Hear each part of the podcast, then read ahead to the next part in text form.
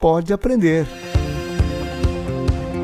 O Pode Aprender é o seu espaço para debater temas importantes para a educação básica brasileira. Uma realização da editora Aprende Brasil. Olá, eu sou a Danae Búbalo e trago comigo mais um episódio do Pode Aprender, o nosso bate-papo qualificado sobre a educação básica brasileira. Uma boa oportunidade para a troca de ideias e muito aprendizado. Seja na sua casa, no carro, no alto-falante ou no seu fone de ouvido. Vamos juntos?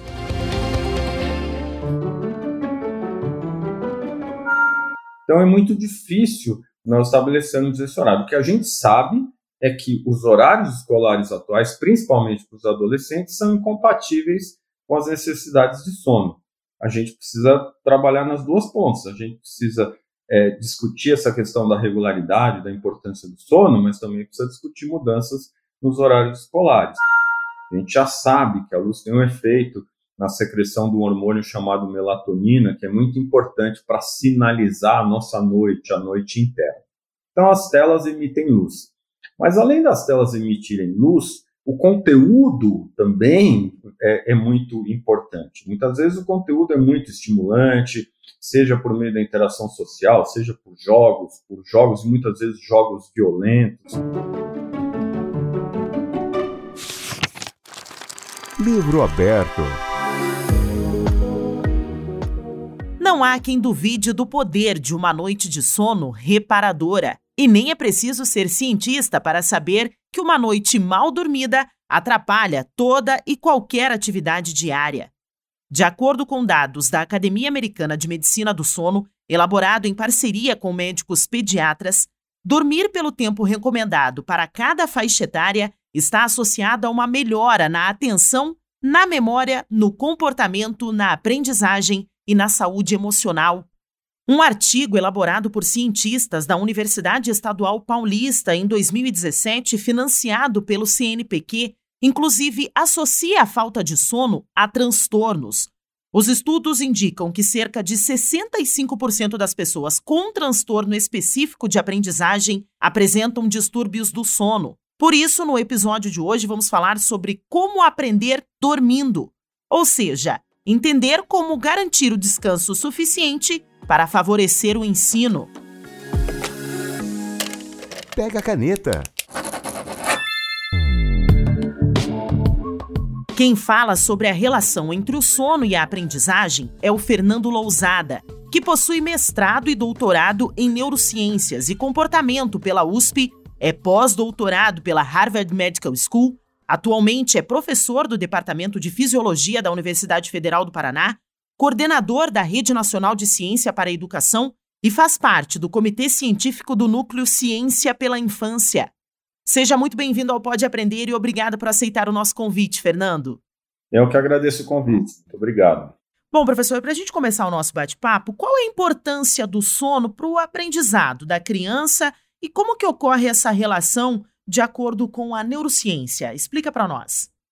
A gente tem, da nossa experiência mesmo, né, da importância do sono, a gente conhece quando a gente dorme mal, quando a gente dorme pouco, nós ficamos mais sonolentos, com mais dificuldade de se concentrar, isso tem reflexo no nosso desempenho, tanto no desempenho acadêmico como no desempenho no trabalho. Mas o que é um pouco mais novo e menos óbvio é a importância do sono depois que a gente aprende, depois da nossa experiência. A consolidação da memória depende de boas noites de sono. O cérebro, ao contrário do que se pensava, ele não desliga quando a gente dorme. O cérebro está ativo. E essa atividade cerebral está a serviço, dentre outras coisas, da consolidação da memória, das nossas experiências. Então, existe uma relação muito forte entre sono e aprendizagem. Perfeito. O professor falou que nós temos a, a consciência, nós sabemos quando nós dormimos mal, quando nós ficamos sonolentos, mas quando que eu sei que eu dormi bem naquela noite, professor? Então, às vezes não é fácil descobrir. Claro que se a gente acorda muitas vezes, se a gente passa horas virando na cama, a gente sabe que a gente dormiu mal. Mas muitas vezes a qualidade do sono é ruim e a gente não percebe isso. Existem despertares que são chamados de microdespertares. A gente acorda e não percebe que acordou, o sono fica superficial e isso tem consequências. O jeito mais fácil de perceber se eu estou dormindo bem ou mal, se eu estou atendendo às minhas necessidades, é olhar para a nossa vigília, quando a gente está acordado. Existem algumas manifestações da restrição de sono, da falta de sono. Talvez a mais óbvia seja a sonolência excessiva, mas a irritabilidade, isso em crianças é muito evidente. A irritabilidade, alterações de humor, a sensação de fadiga, são manifestações que podem indicar que a gente não está dormindo o necessário. Agora, a gente sempre fala, né, professor? Tem gente que fala assim: ah, oito horas para mim de sono é o suficiente. Aí tem aquela pessoa que fala: não, seis horas de sono para mim já tá louco de bom. A gente tem, assim, a real dimensão de qual é a quantidade de horas que a gente precisa dormir para que aquela capacidade de reter o conhecimento não seja influenciada negativamente? Existe realmente essas horas que precisam ser dormidas ou não?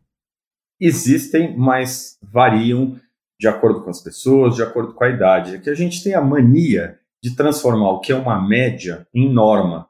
A média, a duração média de um adulto são oito horas. Isso não significa que todo mundo tem que dormir oito horas. Algumas pessoas é, se satisfazem com seis ou sete, outras são de mais, de nove até dez horas. Então, essa variabilidade é uma variabilidade que ocorre com qualquer outra característica. Parece absurdo pensar, mas veja se, se, se, a partir de amanhã a gente decide que todas as pessoas têm que medir 1,65m porque é a média de altura da população. Não faz nenhum sentido pensar isso, e a gente faz isso com sono e uma série de outras é, variáveis. Né? Então, é, a gente tem que se pautar por é um parâmetro e a duração do sono é bem maior nos primeiros anos de vida, ela vai diminuindo, chega na idade adulta por volta de 8 horas, mas nós não podemos esquecer que existe uma variabilidade enorme, por isso que não dá para é, transformar isso em norma e prescrever a todos devem dormir 8 horas, porque isso não funciona. Perfeito. Agora vamos voltar um pouquinho para o nosso público mais jovem, para as nossas crianças que estão ali no ensino fundamental. Qual que é, na sua visão, professor, qual que seria o horário assim ideal para que essas crianças e vamos também abranger um pouco dos adolescentes que estão iniciando essa jornada de estudos na escola, qual seria o horário ideal para a gente colocar as crianças na cama, para o adolescente parar ali, começar a descansar, desligar o corpo, como a gente fala, né? E por que a gente precisa ter essa, esse horário? Por que, que a gente precisa ser regrado com esse horário? é importante nós termos uma regularidade dos nossos ritmos. Mas, ao mesmo tempo, é muito difícil estabelecer um horário que vale para todos, porque, como eu falei, existem diferenças individuais. A gente tem que usar como parâmetros. Por exemplo, o adolescente ele precisa dormir, em média, nove horas diárias. Aí a gente faz uma continha rápida. Bom, se ele precisa dormir nove horas e a escola o obriga a estar às sete, sete e meia da manhã ali, ele vai acordar às seis, ele deveria ir dormir por volta das 21 horas. E a gente sabe que é impossível. Eu não conheço nenhum adolescente que vai dormir às 21 horas, e ainda mais nos tempos atuais, com uma série de dispositivos que ele usa né, no quarto, não deveria, mas usa no quarto, na cama. Então é muito difícil nós estabelecermos esse horário. O que a gente sabe é que os horários escolares atuais, principalmente para os adolescentes, são incompatíveis com as necessidades de sono. A gente precisa trabalhar nas duas pontas. A gente precisa é, discutir essa questão da regularidade, da importância do sono, mas também precisa discutir mudanças nos horários escolares. Se nós falarmos das crianças, das crianças da educação infantil, ou mesmo do, do ensino fundamental, crianças de 7, 8, 9 anos, elas vão dormir em média 10, 11 horas. Então, de novo, se a gente fizer a conta, não fecha.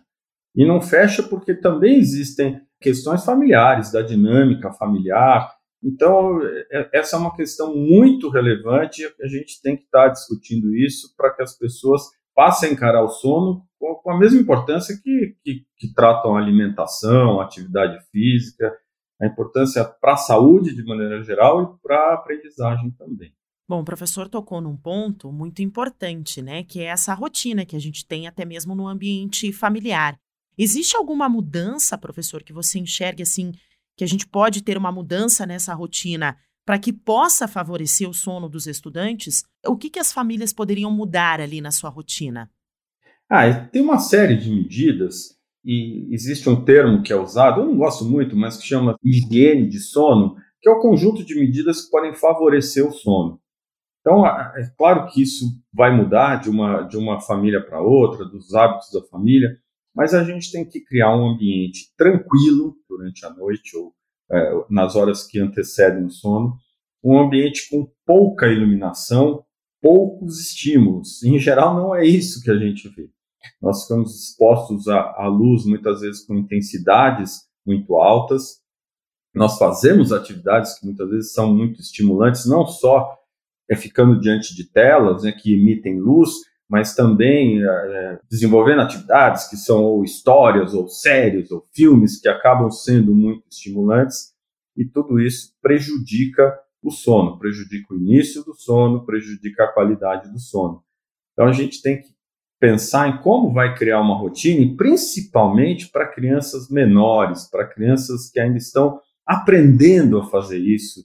Então a gente tem que pensar em como a criança tem que ir sozinha para a cama, como ela tem que conhecer essa rotina que a prepara para o sono, e não pode ser estressante. O estresse, ele nos tira o sono.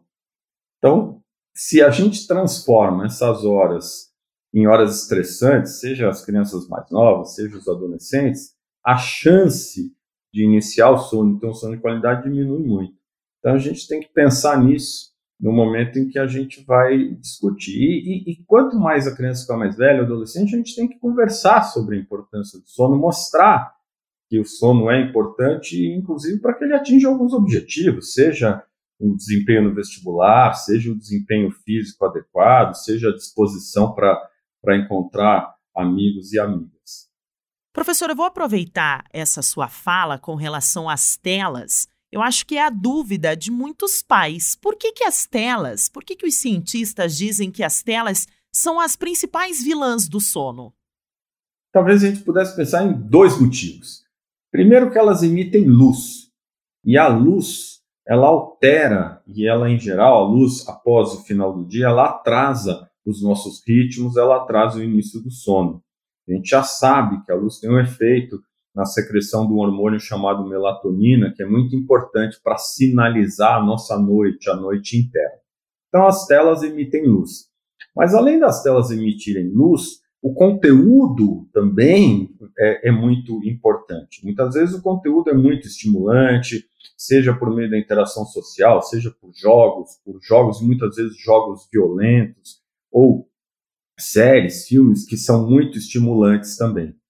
E a longo prazo, isso também cria uma dependência. Hoje a gente já sabe, né? todos nós somos dependentes das telas. Então, eu acho que a gente precisa pensar em como modificar essa rotina e eu convido pais, mães a fazerem algumas perguntas simples. Por exemplo, o meu filho, a minha filha, ela está interagindo com as outras pessoas mais por meio das telas ou sem as telas? As atividades de lazer, qual a porcentagem do tempo que ela fica em atividades de lazer diante de uma tela? Não existe um parâmetro, não existe uma, é um corte, mas toda vez que eu perceber que meu filho passa mais tempo na tela do que fazendo outras coisas, isso é indicativo de um problema.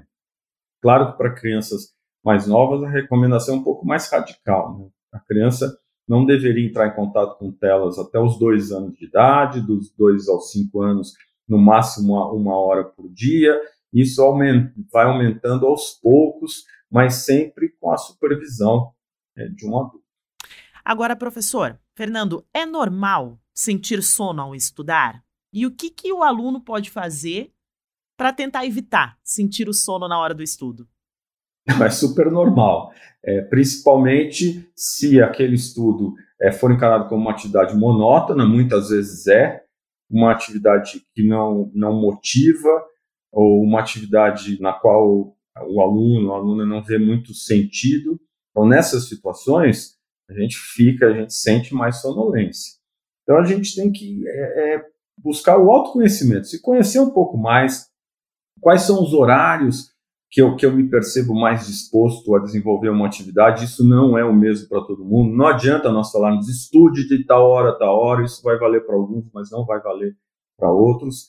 Então a gente precisa conhecer um pouco mais e alternar atividades. né? tentar alternar atividades, porque toda vez que a gente muda o, o próprio ambiente, mas muda o estímulo, muda o tipo de atividade que a gente está desenvolvendo, isso também é capaz de reduzir a sonolência. Para nós encerrarmos então o nosso bate-papo, professor, gostaria de saber se você tem algumas dicas para proporcionar uma noite de sono produtiva, tanto para os alunos, para os pequenininhos, para os adolescentes, até para os adultos, para os nossos ouvintes, os professores principalmente. Como que a gente pode ter ali uma noite agradável para que o nosso dia seja produtivo? Eu acho importante, antes de nós pensarmos em algumas mudanças no ambiente, a gente se conhecer um pouco mais. Em, em situações de férias, e algumas pessoas durante a pandemia tiveram essa oportunidade de conhecer os horários que ela consegue dormir melhor, qual é a melhor rotina para ela e tentar ajustar as atividades, sejam atividades de estudo de trabalho, a, essas, é, a esses horários preferenciais. Mas muitas vezes a gente sabe, não é muito fácil, é, a gente acaba tendo que se submeter a alguns horários que são impostos, horários de estudo de trabalho. Então, tem algumas medidas simples. A gente pensar em relação à luz, aumentar a estimulação à luz durante a manhã, seja é, nas nossas janelas, de é, aumentar a entrada de luz, se expondo mais ao ambiente, fazendo caminhadas de manhã, não usar o óculos escuro de manhã, e no final do dia, o contrário, reduzir a exposição à luz, reduzir a intensidade luminosa em casa, reduzir o uso de telas. É, muitas vezes a gente vê também que as pessoas consomem algumas substâncias, sejam bebidas, alguns alimentos, que contêm cafeína ou outros estimulantes, e para algumas pessoas isso tem um efeito de atrasar, de retardar o início do sono. Então, olhar um pouco mais para a alimentação, olhar para a composição do que a gente está consumindo e evitar cafeína e outros estimulantes a partir do, do final da tarde. Criar um ambiente tranquilo e agradável, um ambiente que possa favorecer o sono. Então, tem algumas medidas que podem ajudar e podem fazer com que a gente tenha uma qualidade de sono melhor. Múltipla escolha. Chegamos ao momento do nosso podcast, Fernando, em que eu sempre peço aos nossos convidados para eles deixarem dicas para quem quiser estender o tema do episódio de hoje, né, para que eles possam acessar essas dicas dadas pelos nossos convidados. Então eu gostaria de saber quais filmes ou até mesmo se você tem algum livro, algum site que os professores, os nossos ouvintes, possam buscar para pensar a importância do sono na aprendizagem. Quais são as suas dicas de hoje? Olha, eu, eu, vou dividir as dicas em duas. Uma delas é uma questão mais ligada à relação entre o sono e a aprendizagem. A gente tem procurado produzir materiais falando isso, materiais voltados para educadores. Então, no site da Rede Ciência para Educação, rede CPE, se, se colocar no, no Google CPE, Nesse site é, existem alguns materiais relacionados a isso, tanto vídeos como mesmo um documento que a gente produziu falando da importância do sono. E quando a gente fala em sono, a gente acaba não conversando muito sobre sonhos. Né? Os sonhos são importantíssimos para esse processamento né, da informação durante a noite. Aí eu acho que vale a pena também, quem se interessar, ir atrás de alguma literatura. Tem um livro que foi lançado há acho que dois ou três anos, do pesquisador Siddhartha Ribeiro, que chama O Oráculo da Noite. É um livro muito bacana e que faz um resgate histórico da importância dos sonhos, não só para a memória, mas para processar informações e, e trazer insights e trazer momentos criativos. E aí, se, se a pessoa gostar de sonhos, também vai para a literatura. Né? Tem um livro do escritor de Angola, o Agualusa, que chama a Sociedade dos Sonhadores Involuntários, que eu acho que ele se inspirou um pouco no trabalho do Siddhartha Ribeiro para escrever algumas passagens do livro. É um livro de ficção, mas também vale a pena a gente mergulhar um pouco nesse universo aí dos sonhos. Diversão para casa.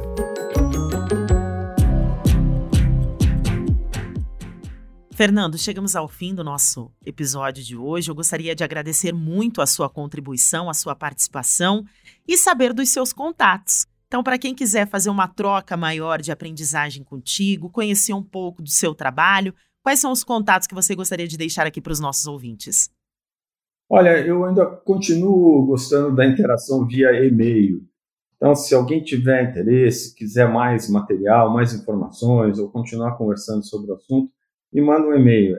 É flousada, com Z, né? Fica flousada, arroba UFPR, que é a sigla de Universidade Federal do Paraná.br. flousada, arroba UFPR.br. Fernando, muito obrigada. Eu que agradeço a oportunidade. Grande abraço. E obrigada a você que nos acompanhou em mais um bate-papo qualificado sobre a educação básica brasileira. O Pode Aprender é uma realização do Aprende Brasil com produção da banca do podcast. Para comentários e sugestões, basta enviar um e-mail para aprendebrasil@positivo.com.br. Acompanhe os próximos episódios do Pode Aprender na sua plataforma de podcast preferida, nas redes sociais e no site Aprende Brasil. Até mais!